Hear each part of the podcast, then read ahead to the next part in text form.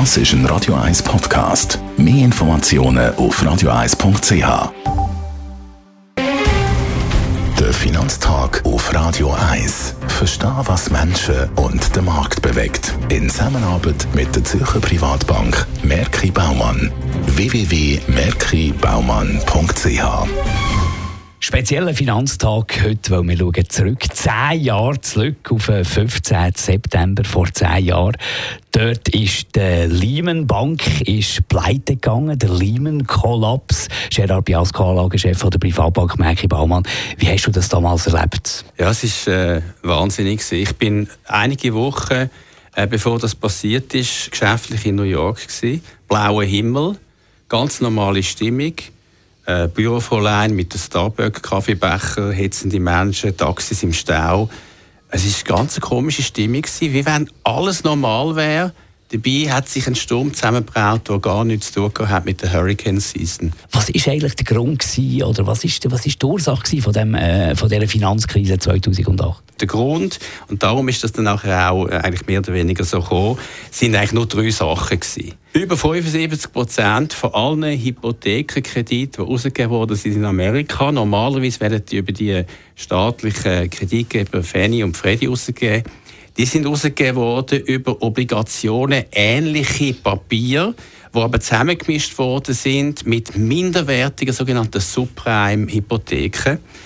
Das Unterliegende aber, die Häuserpreise in Amerika, die sind bereits seit dem Sommer 2007 im Verhältnis zum Vorjahr nicht mehr gewachsen, sondern sind rückläufig gewesen. Das hat es nie gegeben vorher, in keiner Rezession, in den 30, 40 Jahren vorher nie gegeben. Das ist mir aufgefallen.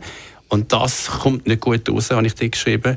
Und der dritte Grund, und das ist dann entscheidend gewesen, nämlich, dass die Banken haben sich gar nicht mehr gegenseitig droht, wie viel ihr Engagement ist in diesen Hypothekenpapieren und haben angefangen, sich höhere Finanzierungskosten zuzuspielen über den Geldmarkt, ist dann auf alle Unternehmen weitergegangen also man hat einen Zinsaufschlag zahlen, auch bei guten Unternehmen, für die Finanzierung. Und so sind die Finanzierungskosten sehr rasch angestiegen, hat damals schon angefangen, ein Jahr vorher, für eigentlich alle Unternehmen in Amerika. Und mir ist klar geworden, Finanzierungskosten im Bereich von 6-7 Prozent mit unterliegenden Häuserpreisen, die runtergehen.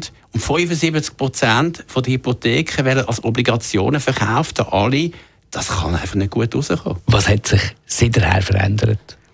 Ja, also ich muss sagen, ich bin dann auch sehr, sehr beeindruckt gewesen, nach dem Lehman-Kollaps, in diesen Wochen, wie die US-Zentralbank resolut und mutig wirklich das Krisenmanagement gemacht hat. Sie haben eigentlich die wichtigsten Banken von Amerika, und es hat viele Banken gegeben, gezwungen, zwei Sachen – zu fusionieren miteinander und auch einen Eigenkapitalanteil vom Staat zu nehmen. Das ist ja in der, im Kongress dann zuerst abgelehnt worden und nachher ist der Dow Jones 10% runtergefallen im gleichen Tag. Aber nachher hat der US-Kongressparlament das angenommen. Und in Amerika hat sich vieles verbessert und in Europa sind wir eigentlich stehen geblieben und darum werden, wird das uns noch einiges zu können geben.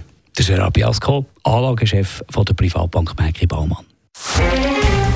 Der Finanztag gibt es auch als Podcast auf radioeis.ch. Präsentiert von der Zürcher Privatbank Merki Baumann.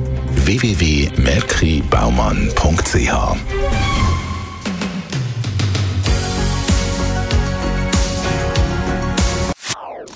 Das ist ein Radio 1 Podcast. Mehr Informationen auf radioeis.ch.